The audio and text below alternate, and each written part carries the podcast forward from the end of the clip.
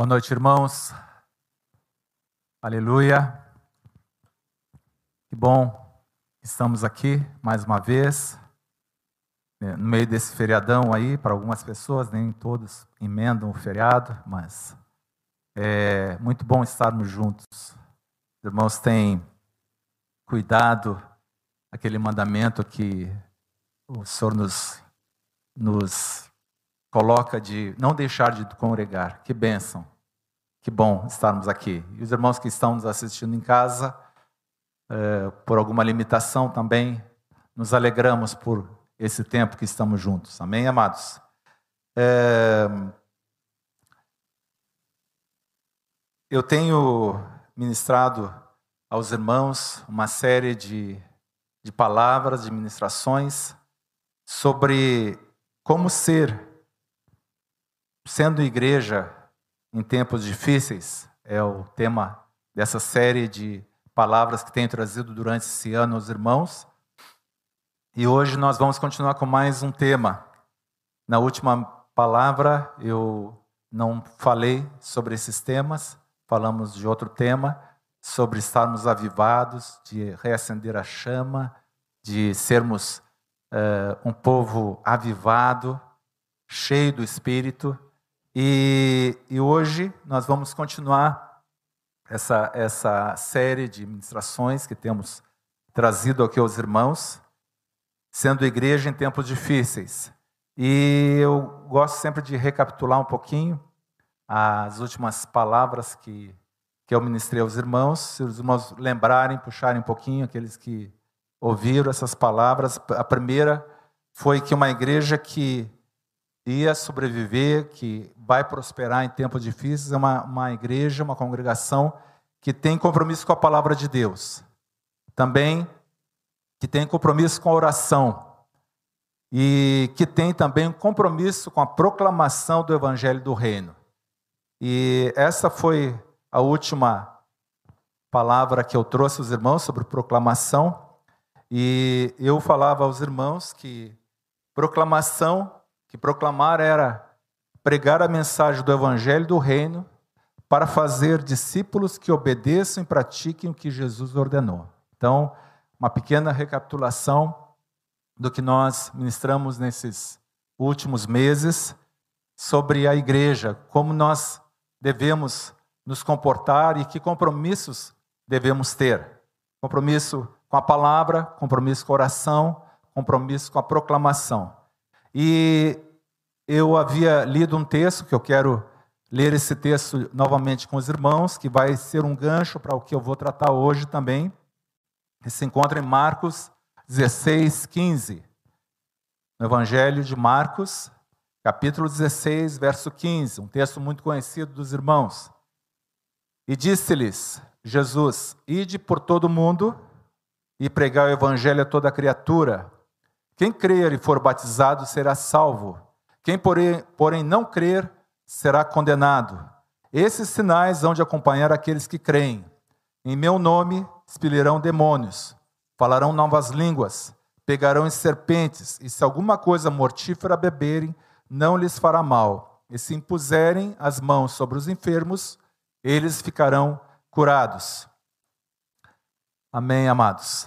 Eu queria orar antes de iniciar essa palavra sobre o tema que vamos tratar hoje. Senhor Jesus, Senhor Deus e Pai, nós te agradecemos porque estamos aqui juntos para ouvir a tua palavra.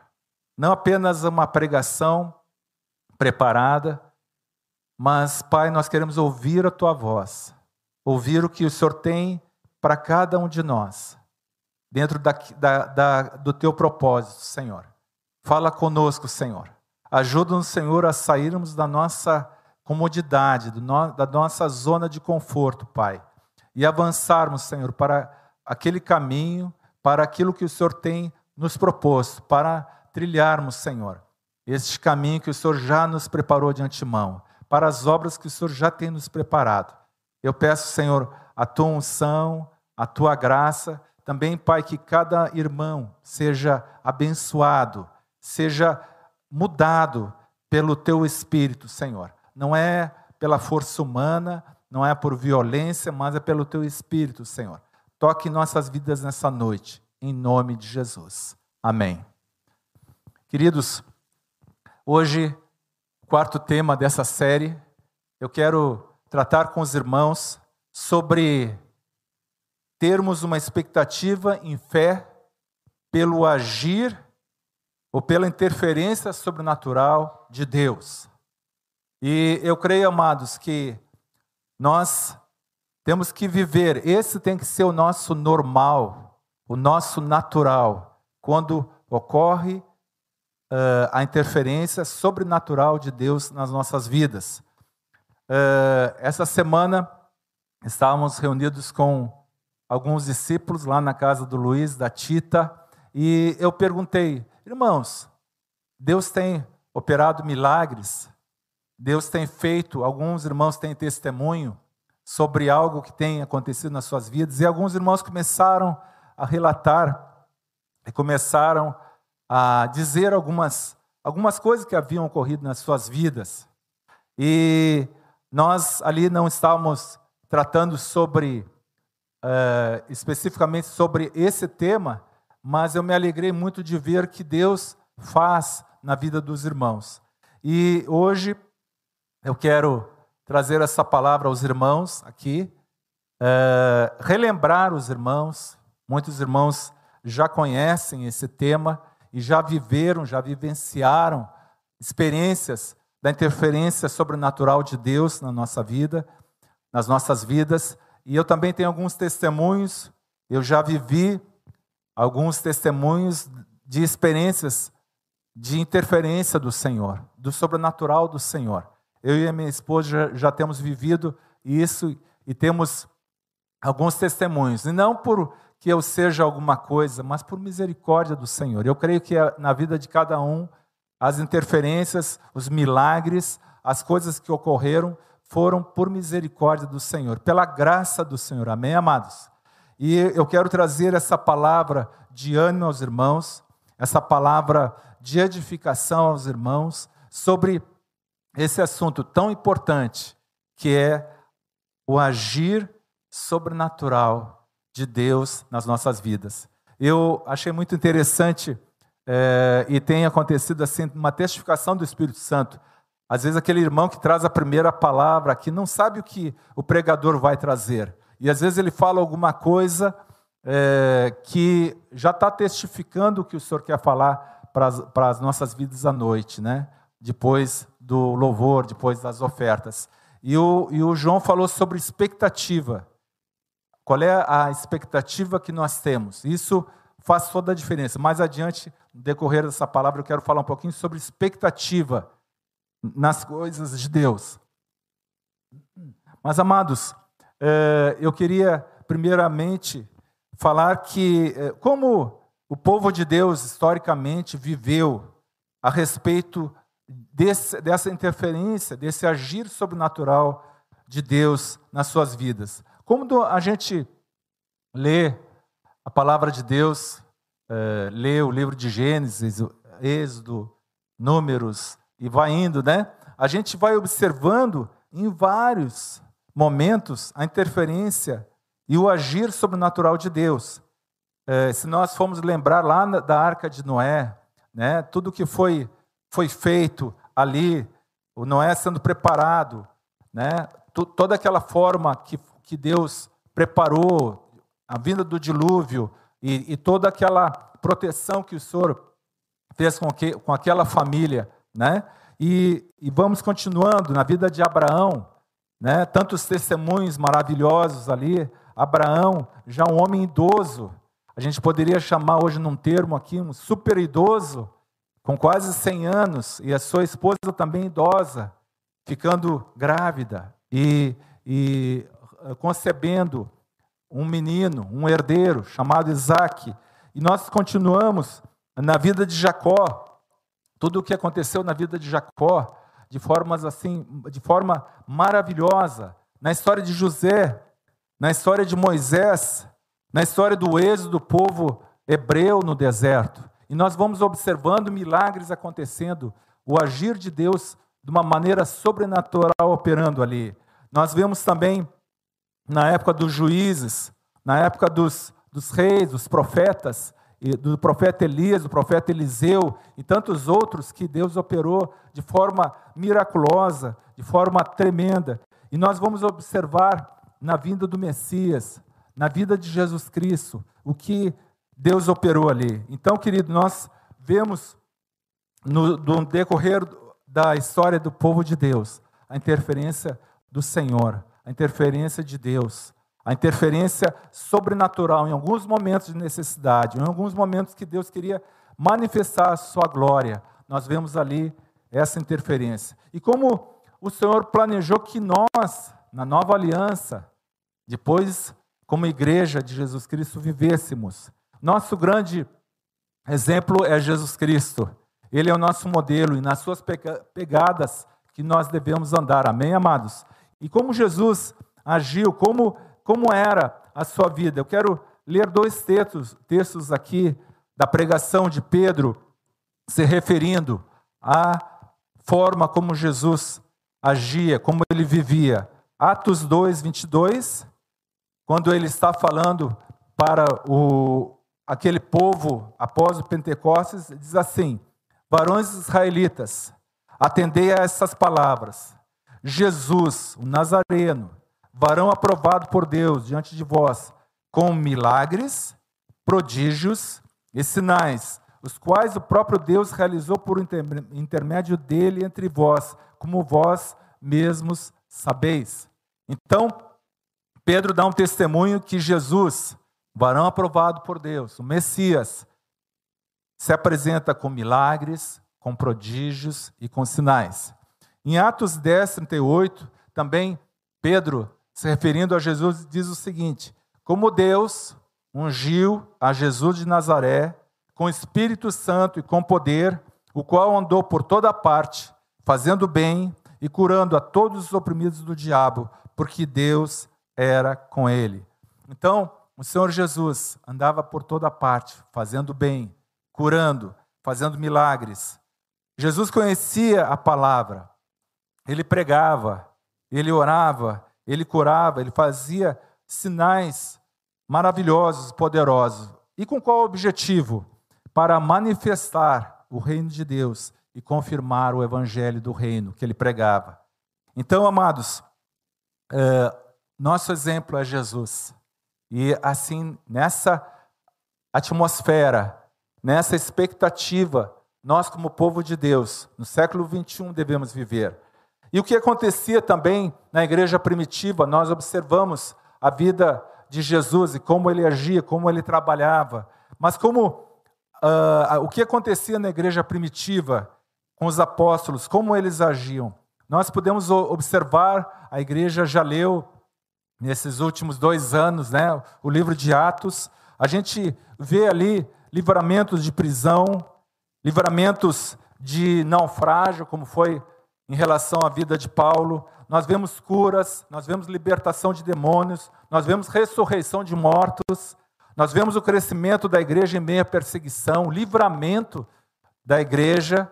Claro que houve mártires também, né? mas nós vemos ali o operar de Deus de uma maneira sobrenatural. Mas alguém pode dizer, assim: mas espera aí, eh, Cabral, eh, eles eram apóstolos, né? Eles eram especiais, mas eu quero dizer para vocês que não eram só apóstolos que, que Deus usava para operar milagres, que havia essa interferência do Senhor, esse agir sobrenatural. Tem dois diáconos aqui que são citados, né? O primeiro foi Estevão. Estevão, o primeiro mártir da igreja. Ele era um diácono. E olha o que diz lá em Atos 6:8. Estevão, cheio de graça e poder, fazia prodígios e grandes sinais entre o povo. Então, Estevão foi, foi o primeiro mártir da igreja e ele pregava com graça, com poder e fazia prodígios e grandes sinais. E, e, os, e os religiosos daquela época não aceitaram isso e o apedrejaram e o mataram. É, um outro diácono também, Filipe, isso está reportado lá em Atos, capítulo 8, diz o seguinte, verso 4: Entre mentes os que foram dispersos iam por toda parte pregando a palavra. Filipe, descendo da cidade de Samaria, anunciava-lhes a Cristo. As multidões atendiam unânimes as coisas que Filipe dizia, ouvindo-as e vendo os sinais que ele operava, pois os, os espíritos imundos de muitos processos saíam gritando em alta voz. E muitos paralíticos e coxos foram curados, e houve grande alegria naquela cidade. Então, amados, uh, Filipe estava pregando, estava trabalhando, levando o evangelho, e junto com ele, sinais, prodígios, curas. Uh, um outro um outro um servo de Deus que não foi contado com os apóstolos, mas chegou um pouquinho depois, foi o apóstolo Paulo. E Paulo, será que também havia essa vida sobrenatural é, com ele? Deus estava operando também na vida dele. A Bíblia registra que na vida de Paulo aconteceram também muitos milagres, curas, libertação. É, próprio o livramento do naufrágio, que ele, todo o barco, todas as pessoas que estavam no barco foram salvas. E ele, quando chega naquela ilha, lá, ele vai pegar alguns gravetos para acender uma fogueira, uma cobra morde ele, uma, uma, uma serpente peçonhenta, e não acontece nada com ele. Então, amados, a gente vê esses registros, a gente vê registros em Atos que a própria sombra de Pedro já curava as pessoas, eh, os próprios lenços, os aventais que Paulo usava na sua profissão eram levados, as pessoas eram curadas. Então, queridos, nós vemos assim esses testemunhos na palavra de Deus. E eu queria trazer um alerta aos irmãos. Hoje, no meio evangélico, há uma corrente que diz que esses dons e sinais já ficaram lá no passado, que esses sinais terminaram. E essa corrente se chama cessacionista, que cessou os dons carismáticos, que eles foram até o início da igreja no terceiro ou quarto século e que hoje não funciona mais, que não existe isso, que Deus não está operando. Mas eu não quero polemizar com os irmãos que pensam assim, é, mas eu quero dizer que na minha Bíblia, na tua Bíblia, lá em Atos 2,38, diz assim: quando Paulo está falando sobre o arrependimento, sobre o batismo no Espírito Santo, ele diz o seguinte, Atos 2,38: Arrependei-vos e cada um de vós seja batizado em nome de Jesus Cristo para a remissão dos vossos pecados e recebereis o dom do Espírito Santo, pois para vós outros é a promessa. Isso aqui lá no início da igreja, tá, amados? Aí olha o que, olha o que Pedro diz: para os vossos filhos e para todos os que ainda estão longe, isso é, para quantos o Senhor nosso Deus chamar. Então, amados, aquela promessa que lá no Pentecostes, a promessa lá de Joel, né, que o Senhor falou que ia derramar sobre toda a carne o seu espírito, né? Pedro diz o seguinte: olha, essa promessa é para vocês que estão vivendo aqui e para todos aqueles que Deus chamar. Nós fomos chamados pelo Senhor, amém, amados? Você foi chamado? Aleluia. Então essa promessa é para você. O Espírito Santo é o mesmo ainda, amém? Hebreus 13, 8 diz, diz o seguinte: Jesus Cristo ontem, hoje é o mesmo e o será para sempre. Amém, amados? Então quero alertar aos irmãos: se alguém disser para você, não, milagres não acontecem mais, mover sobrenatural de Deus não acontece mais, acontece. Acontece, a palavra testifica isso. E nós temos vivido, temos a história da igreja mostrando isso, amados. Que Deus opera ainda, Deus se importa, Deus nos ama, amém? Todas as coisas cooperam para o nosso bem, amém, amados? Aleluia. Então, queridos, os dons e a manifestação do Espírito de Deus são também para os nossos dias. Mas eu queria falar um pouquinho o que são milagres. Né? Eu, vi, eu li uma definição de Blondel sobre milagre, achei muito é, interessante, muito simples, para que a gente possa entender. O milagre é, é ao mesmo tempo um fato extra, extraordinário que rompe bruscamente com o curso habitual das coisas e uma manifestação absolutamente particular da bondade de Deus Pai, um sinal figurativo e confirmativo da mensagem cristã, um sinal da bondade de Deus. Então, amados, é muito simples. Eu, eu também explicaria que milagre é, como algo que era impossível, muito improvável no curso natural das coisas, em que se discerne com muita clareza uma intervenção divina, com o propósito de confirmar uma mensagem e glorificar a fonte deste poder que operou o milagre, nosso Deus e Pai. Queridos, há algum tempo atrás, o Leonardo é, teve aquele problema, uma encefalite, algo muito grave, e Deus levantou a igreja para orar. Não sei se os irmãos lembram, Leonardo de Nova Trento, é, genro do Adelar da Carme, marido da Sabrina, e ele teve à beira da morte. E a igreja orou e se levantou. E as enfermeiras que estavam, acho que foi no segundo dia que ele estava aqui no hospital, ele se acordou e falou com as enfermeiras e os médicos ficaram surpresos. Mas como? Como esse homem saiu? Ah, normalmente aquele era um quadro de deixar a pessoa sequelada, com, com sequelas, ou morrer, e ele levantou. Então, amados, nós vemos assim milagres. Qual era o curso natural? Era ele morrer, ou ele ficar muito mal depois. E Deus o levantou. Amém, queridos? Então, tem vários tipos de milagres, intervenções de Deus na vida do seu povo. Nem sempre é algo espetacular. Às vezes são coisas muito simples e singelas, que são verdadeiros presentes de amor com o Pai. Quantas vezes Alguém já foi ao centro, algum lugar, e disse assim: Senhor, eu preciso de uma vaguinha bem perto do local que estou. Eu estou atrasado, eu estou precisando. E quando você vê, está aquela vaga ali prontinha para ti. Né? Deus quer que nós reconheçamos essa interferência dele na nossa vida. Amém, queridos? E quem, quem opera esses milagres na terra? Como nós vimos no texto que nós lemos, de Atos 10, 38 é o Espírito Santo, pela vontade do Pai e através de Jesus Cristo. O Senhor Jesus nos abriu o novo e vivo caminho. Amém, queridos? Ele nos abriu, ele nos deu livre acesso ao Pai e nos enviou o seu Espírito para que ele opere, para que ele faça. É, como um exemplo disso, após Jesus ser batizado nas águas, e também no Espírito, quando o Espírito desce. Vocês lembram desse, desse texto que está no início da maioria dos evangelhos, né? É, em Lucas 4, 14, diz o seguinte: quando Jesus começa o seu ministério, após o seu batismo nas águas, após o batismo no Espírito Santo, em Lucas 4, 14 diz assim: Então Jesus, no poder do Espírito, regressou para a Galiléia e a sua fama correu por toda a circunvizinhança. Ensinava nas, nas sinagogas, sendo glorificado por todos. E para nós entendermos que é, quem opera, quem faz é o Espírito Santo, é o poder, é, é o poder de Deus, né?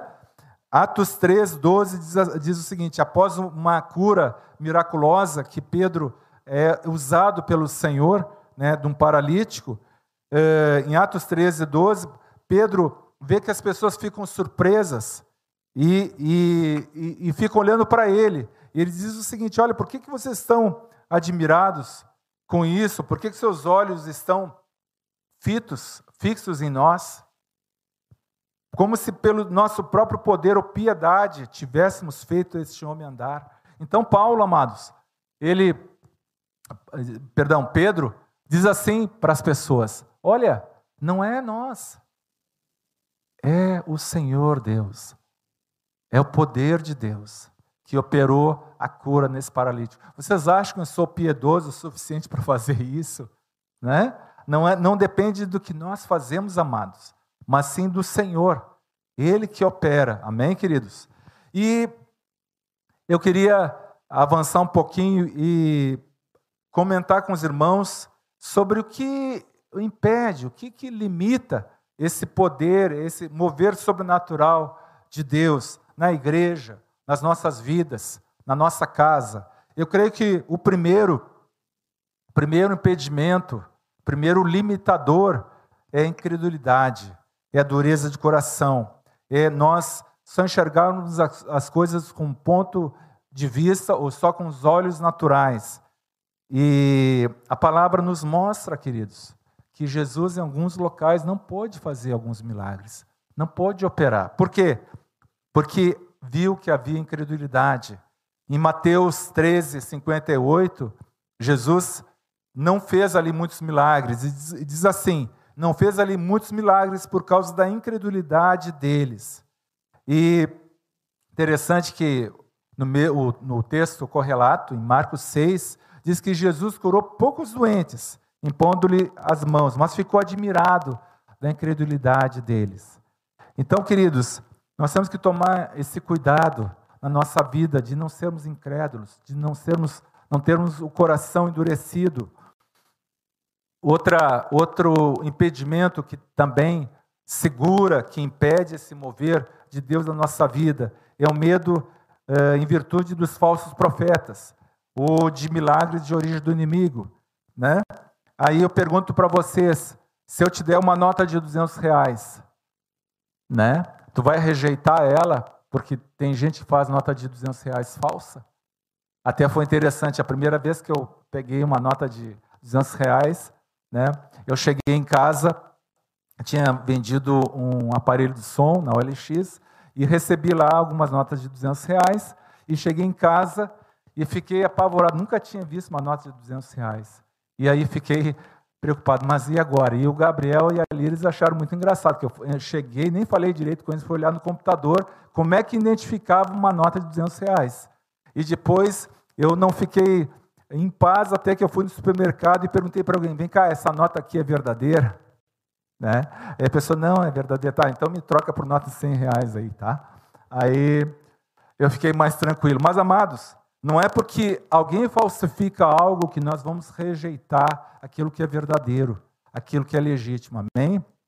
Então, eh, esse é um limitador também, um limite, algo que impede. Outra mentalidade, eh, outra coisa que pode também nos impedir, essa mentalidade limitante que acha que os milagres é coisa do passado, é coisa lá da, da igreja primitiva, né? como eu já comentei com os irmãos.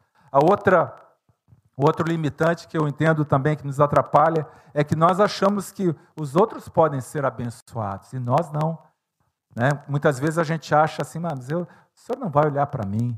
Queridos, Deus não tem filhos prediletos. Ele não tem todos os filhos, ele ama. Amém? Também Outro impedimento que eu creio que nos atrapalha é quando nós somos suficientes em nós mesmos. Nós achamos que nós podemos, com nossos próprios recursos, é, fazer as coisas ou buscar aquilo que nós estamos necessitando. Então, queridos, nós precisamos ser dependentes do Senhor. Dependentes do Senhor em todas as coisas. É, eu acho que eu não sei se eu já compartilhei com os irmãos, mas nunca é demais, assim, às vezes a gente compartilhar uma experiência que teve. Eu lembro uns anos atrás, uma época que eu estava correndo, fazendo corrida, preparando, cuidando do corpo, né? Hoje estou tentando voltar também à atividade física, não é muito fácil depois que a gente para, mas naquela época eu estava correndo, comprava um tênis bom para corrida, né, um monitor cardíaco, um relógio, né, para ver o batimento. E aí, eh, uma vez, eh, naquela época tinha, tinha que ter uma cinta que a gente colocava no peito, que essa cinta passava para o relógio o teu batimento. Aí tu ia calcular a tua zona aeróbica, né? Para quem é da área de esporte sabe como é que é isso, né? Eu não entendo muito, só sei que tem uma zona aeróbica que tu trabalha ali e aí tu consegue um condicionamento físico melhor. Bom, aí aquela, aquela uh, correia, aquela cinta que colocava aqui no peito era bem cara. E eu tinha esse relógio, e aí eu, eu fui olhar. É, aliás, essa cinta não dava para trocar a bateria, e eu fui olhar uma cinta nova, e era muito caro. E eu, eu pensei assim, puxa vida, mas é caro isso aqui, de repente eu vou comprar, né? faço no cartão. Mas eu pensei assim, não, mas eu vou pedir para o Senhor né? uma cinta nova. E aí eu orei, Senhor, eu poderia comprar, mas eu eu quero aprender também a depender de ti, estou cuidando da minha saúde. Eu precisava de uma cinta nova para esse relógio, não, a, a nova está muito cara. E eu orei. Eu sei que fiz aquela oração com fé, E passou algumas semanas, não lembro se foi duas semanas, eu estava no trabalho e eu tinha um, um colega meu que corria e que, que era, ele era maratonista mesmo. Eu fazia 10 quilômetros, ele fazia 42. E ele, e ele estava conversando com ele e eu, eu perguntei, ele vi que ele tinha trocado o relógio dele e eu disse assim para ele, tá, mas o, o tu, tu, tinha outro relógio, né? Tinha. É, e eu tenho até duas cintas lá em casa que eu não estou usando, estão novas. E eu perguntei qual é a marca. Aí ele falou tal marca. Puxa, eu estou precisando dessa cinta. Até eu compro. Não, não compra nada, eu te dou. Tem duas aqui sobrando e te dou, né? E ali eu vi, amados, o amor de Deus de uma forma tão singular, de algo que eu dependi dele, né?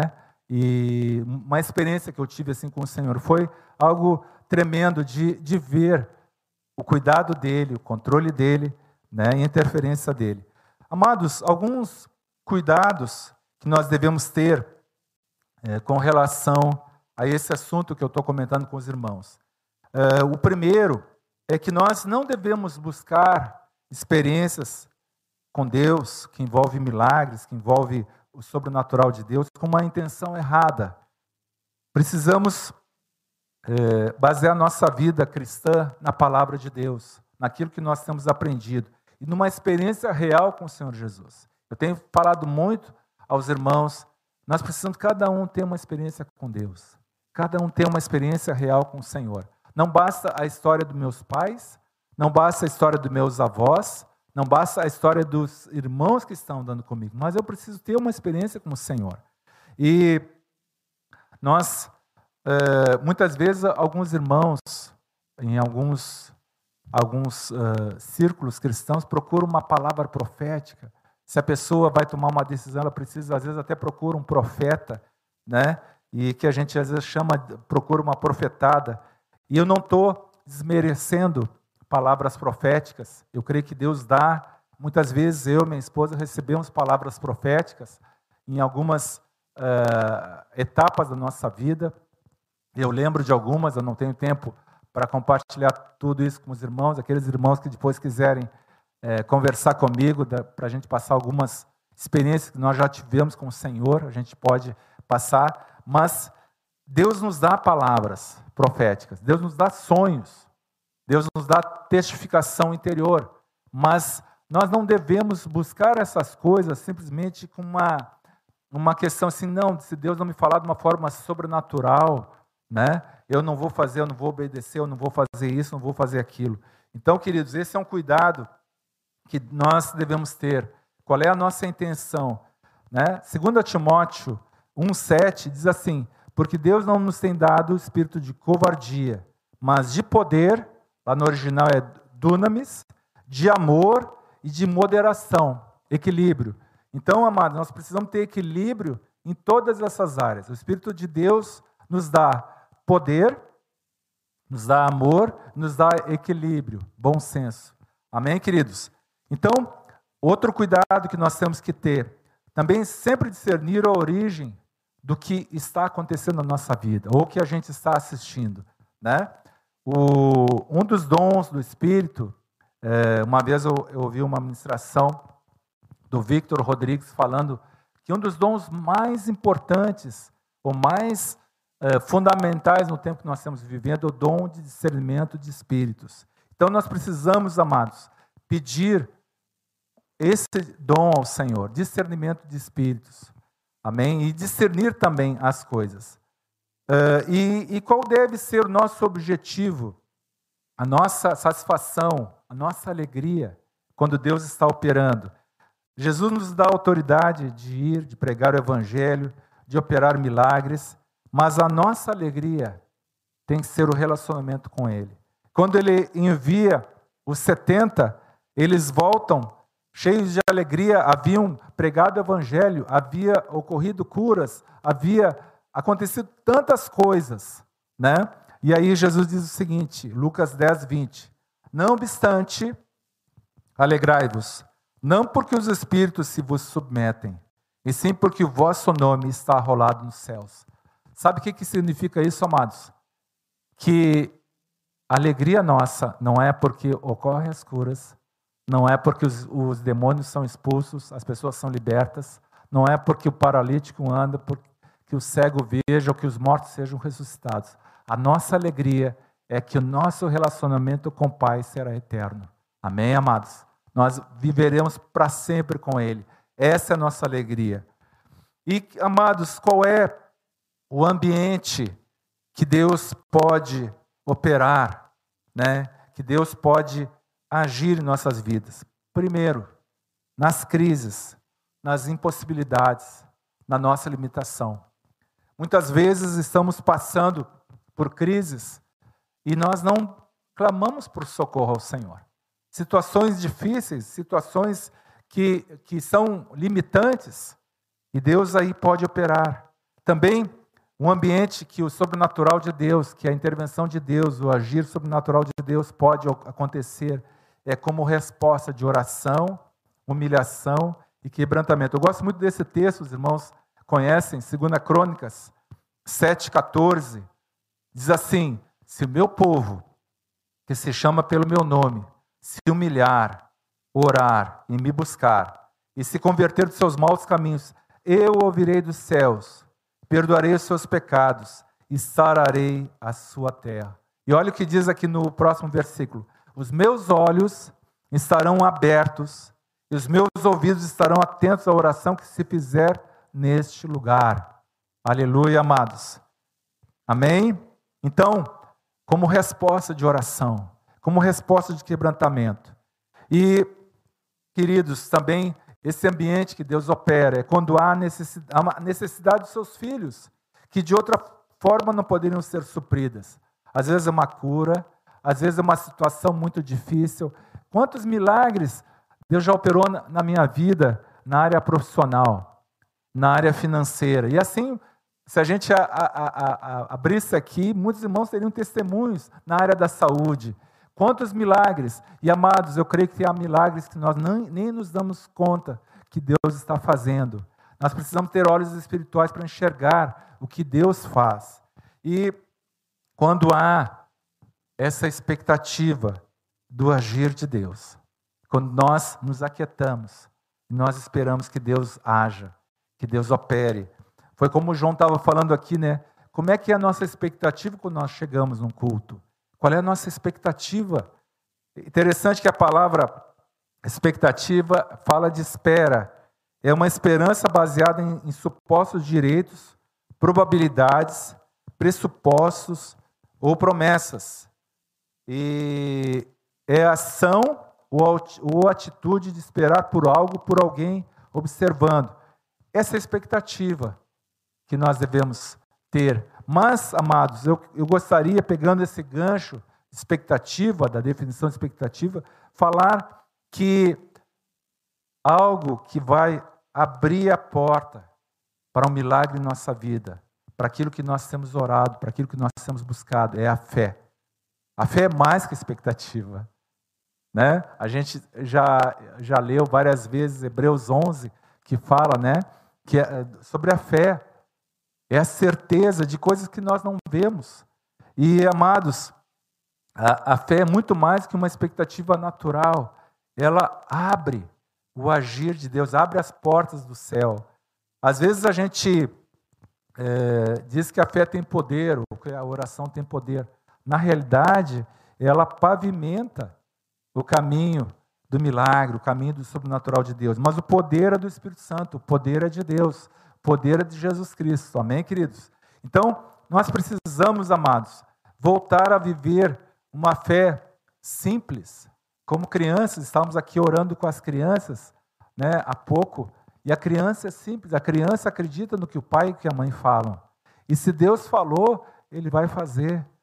Amém, amados? Aleluia. Quantos testemunhos nós temos de pessoas, de mulheres que não podiam engravidar? Temos casos aqui, irmãos, que tanto a esposa como o marido tinham um problema de infertilidade e Deus curou. Deus agiu. Amém, queridos? Então, mas o que que pavimenta esse caminho? O que que prepara esse caminho? É a fé. E nós temos que orar para que o Senhor nos dê essa fé. Uh, em algumas situações uh, que Jesus operou cura, e uh, os irmãos podem depois estudarem isso, tem situações que ele não deixa a multidão ficar junto, só alguns discípulos. Por quê? Por causa da incredulidade. Então, amados, e Pedro também aconteceu no, no, no, na ressurreição de Dorcas, Pedro entra e ora por Dorcas, e ela, ela volta a viver. Mas, às vezes, pessoas que não creem, ou que estão com o coração endurecido, não têm fé, isso pode atrapalhar. Por isso, amados, é importante que nós andemos com pessoas de fé, pessoas avivadas, pessoas quentes, fervorosas no Senhor, porque elas vão nos, nos fazer pegar fogo, amém, amados? Nós precisamos andar com pessoas de fé, pessoas que creem, que, que estão em comunhão com o Senhor. Amém, amados? Aleluia. É, Hebreus 11, 32 Hebreus 11, os irmãos conhecem aquela história ah, de todos os heróis, ou da maioria dos heróis da fé. E eu gosto muito desse texto, Hebreus 11, 32 a 35, que diz assim: os irmãos podem, não precisam abrir, diz assim: o autor de Hebreus falando de tudo aquilo que aconteceu pela fé, daqueles homens, daquelas mulheres que agiram por fé, e diz assim: e o que mais direi eu? Certamente me faltará o tempo necessário para referir o que há a respeito de Gideão, de Baraque, de Sansão, de Jefté, de Davi, de Samuel, dos profetas, os quais por meio da fé, olha só, amados, olha o que eles fizeram, não foi pela força deles, tá? Subjugaram reinos, praticaram a justiça, obtiveram promessas, fecharam a boca de leões, extinguiram a violência do fogo, escaparam ao fio da espada, da fraqueza tiraram força, fizeram-se poderosos em guerra, puseram em fuga exércitos de estrangeiros, mulheres receberam pela ressurreição os seus mortos. Então, amados, a fé, a expectativa no Senhor, muito mais que a expectativa, a fé, a confiança que Ele vai fazer, nós não dependemos de nós mesmos. Né? Não podemos confiar no braço do homem, não podemos confiar nas nossas próprias forças, não podemos confiar nos nossos recursos, não podemos confiar na economia, não podemos confiar nos governos, mas temos que confiar no Senhor. Amém, amados? Eu quero trazer essa palavra de ânimo aos irmãos, eu quero incentivar os irmãos que dependam dele, nas pequenas coisas, nas coisas simples, mas nas coisas mais complexas também. Ele é poderoso. Estávamos, na, como comentei com os irmãos, é, naquele dia, essa semana, falando sobre compartilhando a palavra, e no final eh, nós colocamos assim, irmãos, vamos orar aqui. Né? E, eu, e eu coloquei para os irmãos, irmãos, eu preciso de um milagre. Eu compartilhei com os irmãos numa situação que eu estava vivendo, eu e a Líris, né? Que precisávamos de um milagre ali. Né? E alguns irmãos também começaram a, a compartilhar: olha, eu tenho uma necessidade.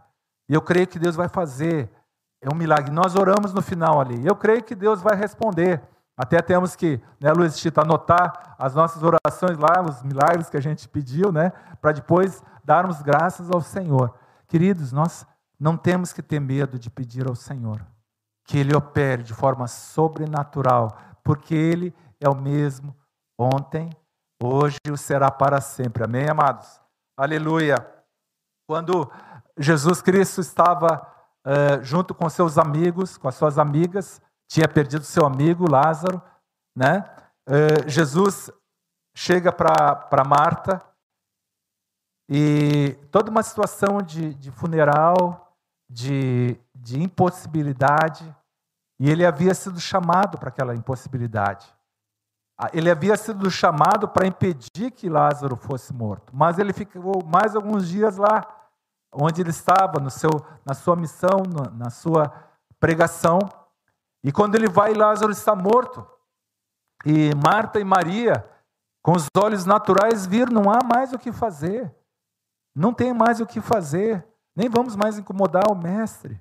Né? E, e olha que o Senhor Jesus disse para Marta, e que ele diz para nós hoje. João 11, 40. Respondeu-lhe Jesus: Não te disse eu que se creres verás a glória de Deus. E Marta estava entendendo que ele estava se referindo à ressurreição dos mortos no último dia. Mas ele falou: Não, Marta, não, não te disse eu que se creres. Crer fala de fé, amados. Fala de nós crermos, confiarmos totalmente no Senhor. Verás a glória de Deus. E ali eles observam e assistem a glória de Deus através da ressurreição de Lázaro. Aleluia. Eu gosto tanto de ver depois que, que Lázaro ressuscita, ele volta, porque a palavra de Deus diz que eles tiram as faixas dele, ele vai, né? Depois ele volta, e depois ele está sentado junto com Jesus, ali, compartilhando uma refeição, Marta servindo, agora com o coração mudado, Maria também ali junto. E, amados, ali aconteceu um milagre. E qual foi a, a, a via, qual foi a, a base? Foi a, foi a fé. Ali talvez o Senhor Jesus não tenha considerado nem a fé de Maria nem de Marta, mas ele operou milagre.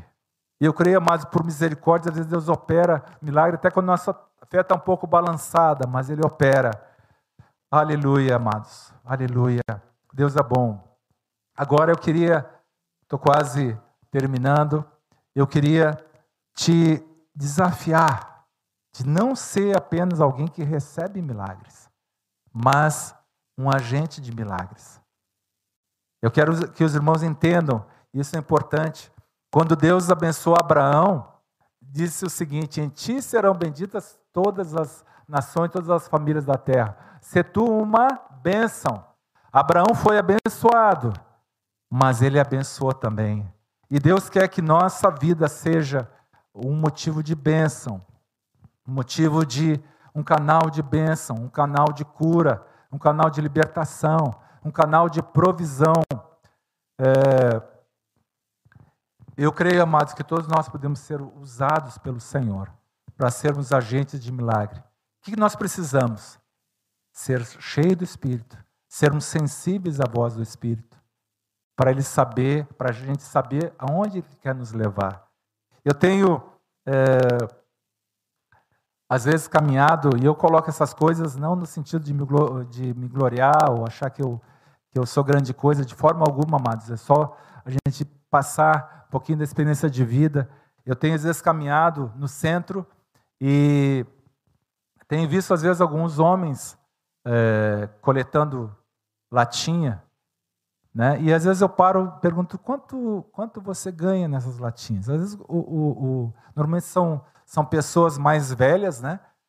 E já trabalhando desde manhã cedo, botando a mão no lixo, tirando as latinhas, apertando elas, e eles falam: olha, se eu encher esse saco, 14 reais. Tá, mas e, e como é que tu faz? Não, eu caminho até lá, porque não tenho dinheiro para o ônibus, né?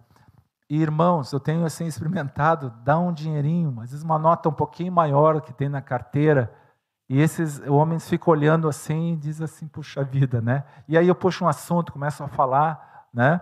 E, e uma vez eu estava também, uma experiência assim, eu estava em Porto Alegre, numa sinaleira. Quem conhece Porto Alegre sabe que a gente não pode abrir muito vidro na sinaleira em Porto Alegre, né? Ele tem que cuidar, né? E tinha um, tinha um homem ali passando e, e eu não sei se ele chegou no meu vidro ou não. Ele não chegou, né? Eu chamei ele, né, amor? Ele estava na, na calçada. Eu disse, vem cá. E era um local que estava parado o trânsito. Eu chamei ele. E aí eu disse assim, eu perguntei para ele alguma coisa. E aí eu olhei que não tinha nada, nenhum, nenhuma moeda, nada.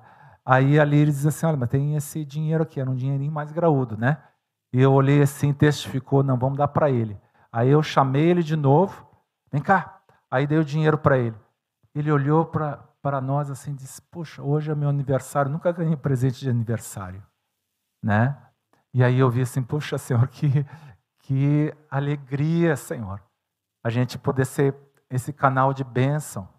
Então, amados, tantas outras formas, às vezes um telefonema, às vezes uma visita, às vezes uma oração, E eu creio que Deus quer nos usar como agente de milagres. Eu tenho uma história do Azaf também, muitos anos atrás.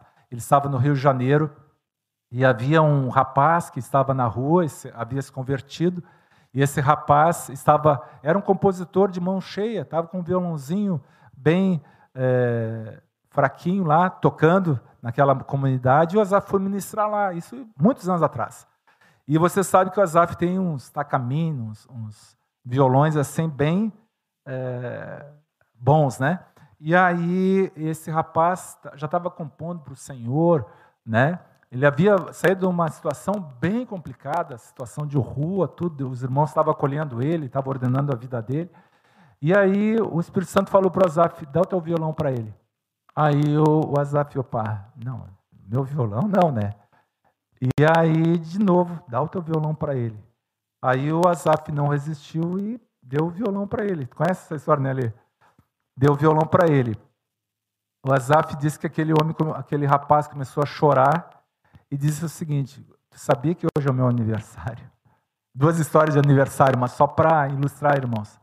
E o Azaf não sabia nada. Aquele homem recebeu um violão, né? E certamente foi bem usado para a glória do Senhor. E então, queridos, Deus quer nos usar como agentes de milagres. Não só receber milagres, não só ver o mover sobrenatural na nossa vida, né? E o casalzinho que vai casar semana que vem aí, vocês vão ver o milagre de Deus na vida de vocês. Em nome de Jesus, quero profetizar isso, né? Em várias impossibilidades que nós como casais, como família às vezes temos, ele opera, ele faz na vida de cada um. Quero te dizer, aquele irmão, aquela irmã que está achando que não tem mais, não tem mais jeito a sua situação, Deus vai operar um milagre na tua vida, em nome de Jesus. Amém? Aleluia. Irmãos, estou encerrando, que a gente possa não resistir ao Espírito Santo mais, mas sermos usados pelo Senhor. E, e termos intrepidez de orar por coisas impossíveis, para que Ele opere, não para nossa glória, não para nossa honra, mas para a honra e glória dele, para que o reino dele seja expandido, para que o evangelho seja pregado. Amém, amados? Eu lembro daquela milagre que Jesus operou na vida de um paralítico. Aquele coxo estava no tanque de Betesda. Os irmãos conhecem, está lá em João 5. E aquele homem estava ali naquele tanque, 38 anos. E com ele havia vários, várias pessoas doentes, paralíticos, cegos e tantas outras pessoas ali. E aquele Jesus chegou ali um dia e tinha vários homens e, e, e talvez mulheres até ali. E ele chega e pergunta, é, viu que ele estava ali, né, e pergunta: Tu quer ser curado?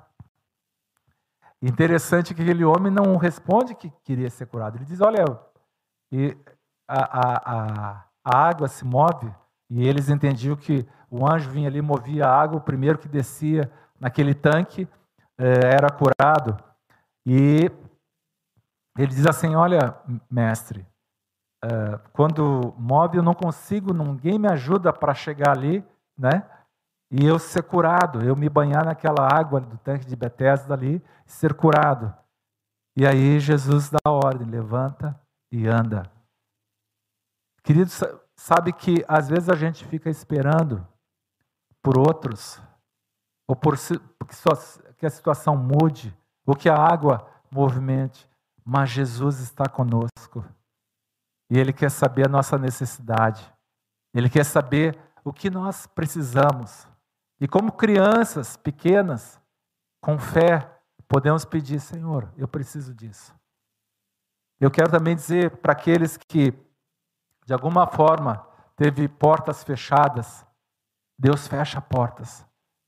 E às vezes uma porta fechada é melhor que uma porta aberta. Os irmãos compreendem? Eu quero dizer para vocês que quando o Senhor fechar a porta, ou que quando o Senhor não responder a tua oração como tu imaginava que ele ia responder, tá? Isso é uma bênção, porque Ele é o Senhor, Ele é o Pai. Amém? Eu quero dizer para vocês assim: não lamentem porta fechada. se a porta foi fechada pelo Senhor. Porque Apocalipse fala que quando ele abre uma porta, ninguém fecha. Mas quando ele fecha uma porta, ninguém abre. Amém? Eu quero te dizer isso, aqueles irmãos e irmãs que de alguma forma têm andado magoado, machucado, por, por que portas se fecharam? E tu achava que aquela porta estava aberta. Eu quero te dizer que o Senhor fechou a porta por amor. Amém?